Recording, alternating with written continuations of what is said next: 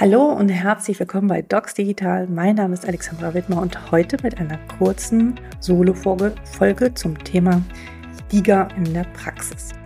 Am Freitag habe ich einen jungen Mann gesehen, über den ich dir jetzt hier berichten möchte. Ich habe bereits gestern zu, dazu einen LinkedIn-Post verfasst, der auf sehr viel Resonanz gestoßen ist und deswegen nehme ich diesen Post in Anführungsstriche jetzt nochmal auf und berichte dir auch von diesem Fall.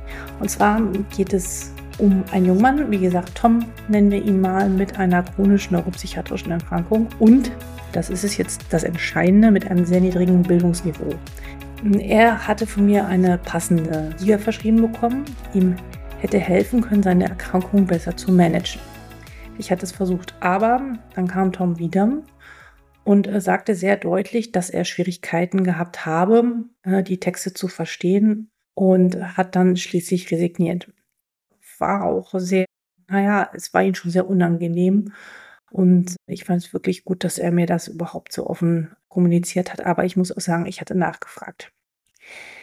Genau, und da wurde mir bewusst, dass es nicht nur wir so eine große Kluft haben zwischen digital kompetenten und nicht kompetenten Menschen, sondern auch, dass die Sprache in diesen digitalen Anwendungen, die dort verwendet wird, nicht alle erreicht. Und viele Menschen einfach diese Sprache nicht verstehen. Ich möchte mal zwei Beispiele nennen. Das Wort Polyneuropathie, ja, wird erklärt. Ich sage das jetzt mal, dieser Begriff wird in der Neurologie verwendet, um äh, verwendet und bezieht sich auf eine Erkrankung, bei der viele Nerven im Körper beschädigt sind, was zu Symptomen wie Taubheit und Schmerzen führen kann. Ja, ich verstehe das. Wahrscheinlich auch, aber viele andere nicht. Jetzt lassen wir es uns mal in einer einfachen Sprache übersetzen.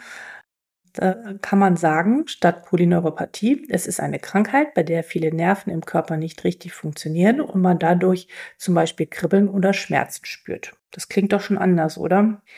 Zweites Beispiel, kognitive Verhaltenstherapie. Auch sehr schön. Eine Therapieform, bei der man lernt, negative Denkmuster zu erkennen und zu verändern, um besser mit Depressionen umgehen zu können, zum Beispiel.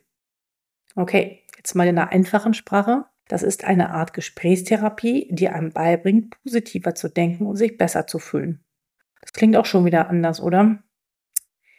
Ja, also ich wünsche mir, dass die digitalen Gesundheitsanwendungen künftig so eine Option für einfache Sprache bieten. Warum wünsche ich mir das? Weil ich finde, dass die Teilhabe sowohl medizinisch auch als sozial extrem wichtig ist weil die Chancengleichheit in der Gesundheitsversorgung jetzt schon nicht da ist, aber dadurch natürlich nur noch größer wird. Und wenn wir auch in den Digas, äh, in den Diga einfache Sprache verwenden, dann ja, dann verbessern wir die Chancengleichheit und den Zugang zu, zur Gesundheitsversorgung. Das ist der erste Punkt. Der zweite Punkt, na, die Therapietreue der Patienten wird besser. Wenn die Patienten die Inhalte der DIGA leichter verstehen können, ist die Wahrscheinlichkeit höher, dass sie sie weiterhin nutzen und auch hoffentlich Spaß daran haben, diese zu nutzen. Und der dritte Punkt ist, dass das Vertrauen natürlich wächst. Wenn wir eine einfach verstehende Sprache in den DIGA anwenden, dann können wir das Vertrauen der Patienten durchaus noch viel mehr in so moderne Gesundheitstechnologien erhöhen. Das ist meine Meinung und ich finde es schade, wenn nur eine bestimmte Gruppe wirklich diese digitalen Lösungen anwenden könnte. Das muss auch anders gehen. Aber was ist deine Meinung dazu? Findest du, dass das reicht und dass wir diese Gruppe der Bild, also die bildungsfernere Gruppe anders erreichen müssen oder wie kriegen wir das in Zukunft hin?